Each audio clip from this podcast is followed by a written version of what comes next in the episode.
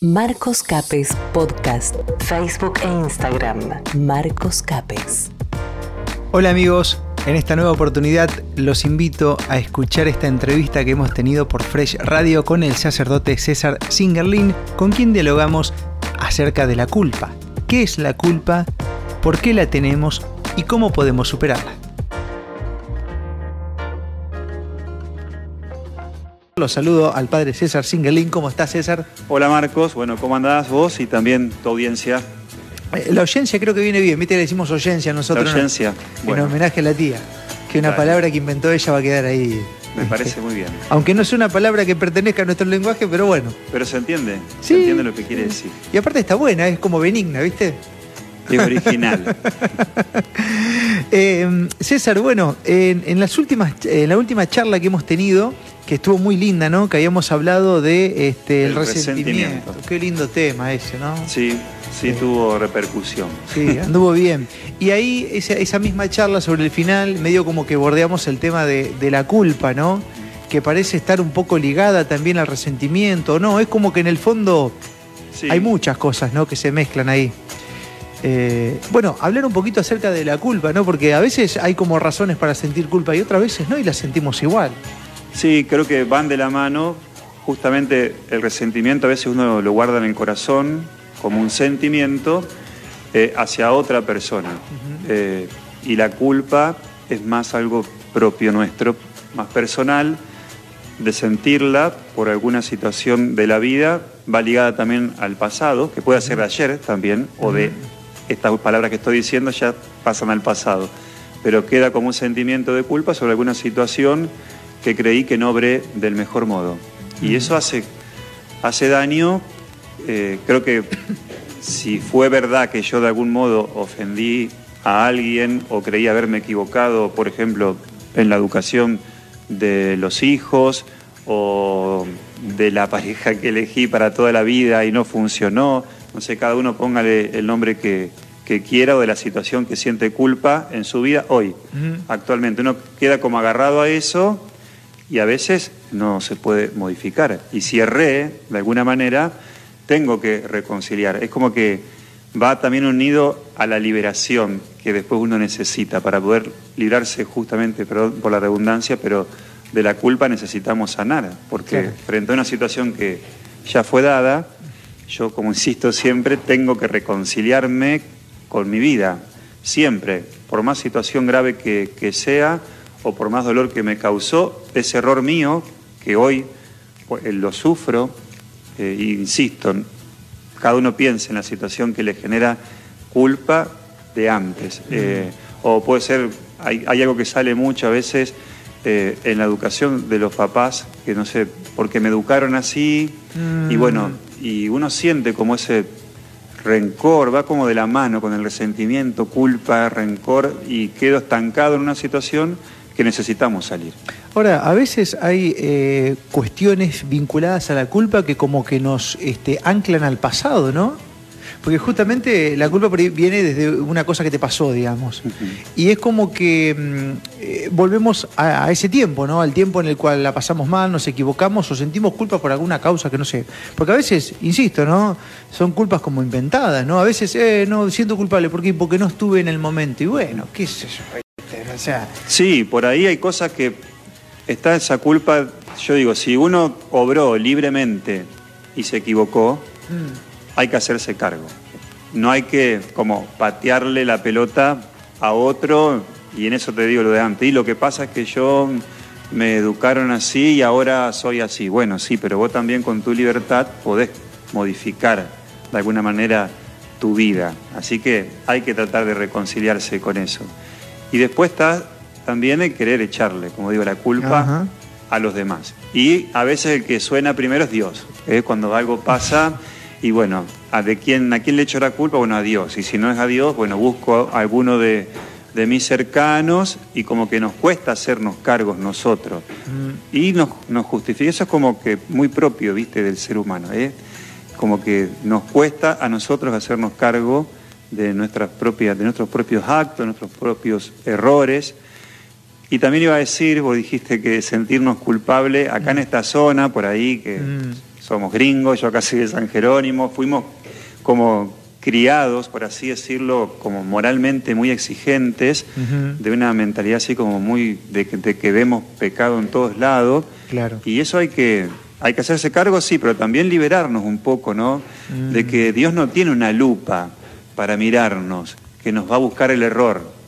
El día de mañana cuando partamos al cielo y nos veamos cara a la muerte y también cara a Dios, Él no va a buscarnos con una lupa a ver cuáles fueron nuestros errores para mandarnos a, otro destino que sabemos cuál es, ¿eh?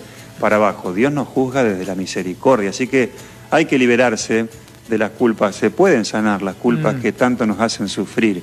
Yo hablo como sacerdote y los sacramentos que, que tenemos como instrumento y aparte lo puedo lo vivo experiencialmente cada vez que la gente se confiesa, cómo el sacramento de la reconciliación logra liberar a la persona de esas culpas que quizás le hicieron sufrir y a veces durante mucho tiempo.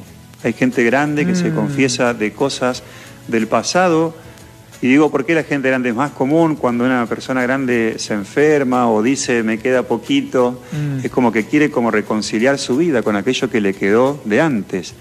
Y el sacramento de la reconciliación para esto tiene realmente una eficacia muy, importante. y uno ve cómo se libera la persona. Claro, la reconciliación con el perdón, que está, está muy atado, sí, ¿no? También ligado. Lo del otro día que decíamos reconciliación, eh, resentimiento también va de la mano del perdón. Claro, porque a veces es como que tenemos que, perdonar a otros, ¿no? Pero otras veces es como que nos tenemos que perdonar a nosotros mismos, porque a veces este, uno También cuesta. Claro, capaz que es más difícil esa todavía, ¿no? Porque uno tiene que hacer una introspección y duele más que, decir, bueno, te perdono a vos que siempre es el otro, ¿viste? Porque muchas cosas buscamos que, el otro, ¿eh? Pedimos justicia para el otro, nunca para nosotros. Entonces, cuando la justicia no tiene que caer en nosotros y tiene que tener un esfuerzo personal medio como que no, ¿viste? Sí, sí. Y, así nos pasa, claro, en un montón de cosas, ¿no? Entonces, digo, esto de, ir para adentro y perdonarnos también tiene que ver un poco con esa parte de, liberación para eliminar la, culpa, ¿no? Sí, y hay que hacerlo porque uno siempre, si ese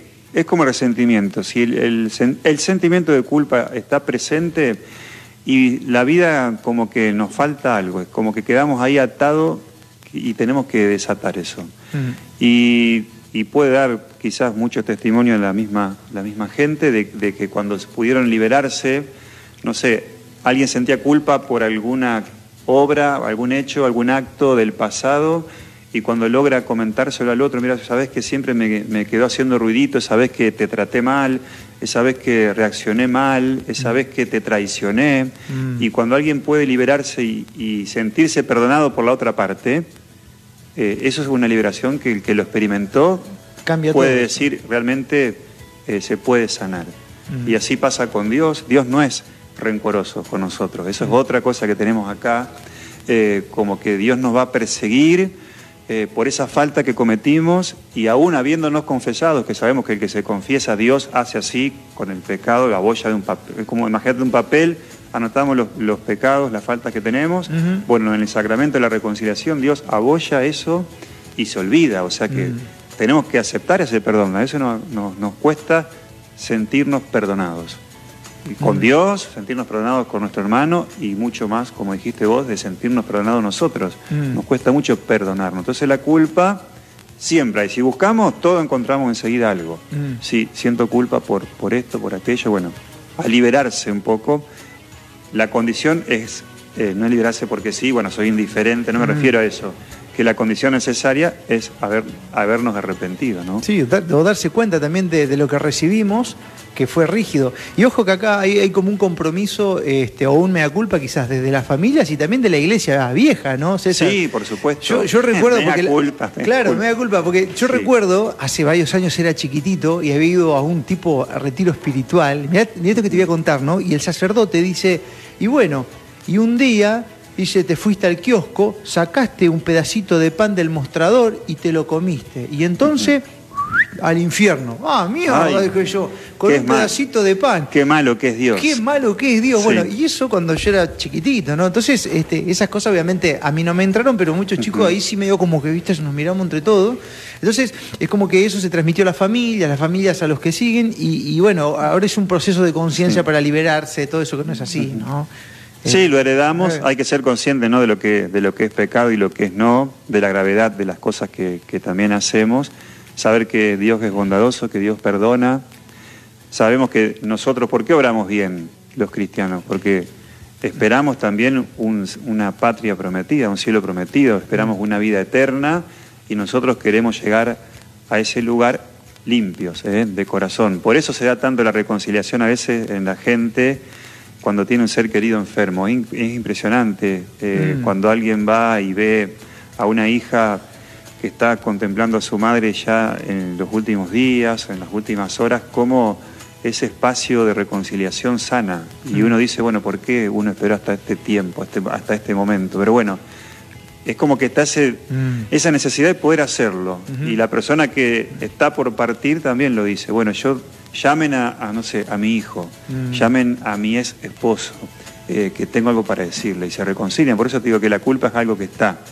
Y si pudiéramos liberarnos, aprovechar ahora que estamos vivos, eh, porque después eh, ya no, no lo podemos hacer más. Claro. Podemos claro. pedirle perdón a Dios, pero no lo pudimos hacer con esa persona que, con la cual me sentí que, que estuve en falta. Ahora, en más, y, y- y lo quiero traer más, eh, más eh, en planeta Tierra esto. Suponte, suponte que haya mucha gente que no crea en nada y que no tenga esa visión de, de la Tierra prometida y de lo que viene después de la muerte. Así y todo, es un cambio muy positivo para lo que te queda en este planeta, porque cuando uno reconcilia, se libera de esa culpa, realmente siente un cambio que, que te ayuda a vivir mejor, más pleno y más feliz. A- Aunque sea, si querés, no piensen que viene nada después, pero te va a ayudar a lo que tenés Sí, a ahora, vivir ¿no? acá Te- en el presente, sí A te voy, liberás a por voy, completo. claro. eh. El hecho de estar eh, siempre abiertos a que a pedir perdón o a que el otro me pueda perdonar para poder liberarme de esa culpa, y sí. Uno sabe, eh, una pelea de amigos, nomás ponete, suponete, o una pelea de pareja, unos días ahí sin hablarnos, y, y cuando se, viene la reconciliación, qué bien que uno se siente. Claro. Si no andabas ahí con algo que, que te molesta, así es como una espina que está clavada y que duele, ¿eh? entonces hay- hay que sacarla. Alguna vez escuché, era un pastor en la televisión y, y le dice a una, a una periodista, le dice, bueno, mira, dice, yo sé que vos no crees en nada, pero yo sí creo, le dice. Entonces, suponte que los dos este, nos toca dejar este mundo. Y yo creo en que hay otro mundo para los justos y demás y demás. ¿Qué va a pasar conmigo? Le dice la periodista. Y bueno, irás a ese mundo. Y si no existe nada después, y nada, bueno, listo, nada. Entonces es mejor, más vale creer en algo Sí. y por ahí voy, que total, a nada, ¿no? Eh, es, Sí, es es- más, mucho más fácil creer en la vida eterna que en tantas otras cosas o que no hay nada. ¿eh? Pero bueno, eso también se necesita Sí, fe. Para poder creer se necesita fe. Y hay que pedirla. Es un buen tema para otra próxima charla, César, esto de, de la fe, ¿no? Eh, porque a veces está bueno tenerla para muchas circunstancias de la vida, Sí. incluso para la fe en Dios, ¿no? Pero más allá de eso, en muchas oportunidades necesitamos fe en nosotros mismos Sí. eh, y que, que va junto con la fe en Dios también, ¿no? Pero, pero bueno, podemos hablar si querés de la, La fe. necesitamos para vivir y no es un consuelo de tontos, ¿eh? porque a veces el que no cree eh, dice como que sí, que eso es para aquellos que, que no pueden solo y necesitan como, bueno, agarrarse de algo para poder enfrentar el dolor. Y no es consuelo de tontos, la fe es algo que se vive y te permite atravesar la- las dificultades de la vida y también lo lindo que tiene la vida, eh, porque uno está agarrado, no aferrado a algo que, que no es un invento, que también la fe tiene mucho de racionalidad, eh, porque no es un salto al vacío tampoco, Mm. tiene mucho de fundamento, por qué, por qué se suscita en la persona. Así que bueno, puede ser para para la próxima. Lo podemos dejar para la próxima ahí latente. Dale. Muchísimas gracias, César, un placer como siempre. Bueno, a vos y saludos también a la, la audiencia.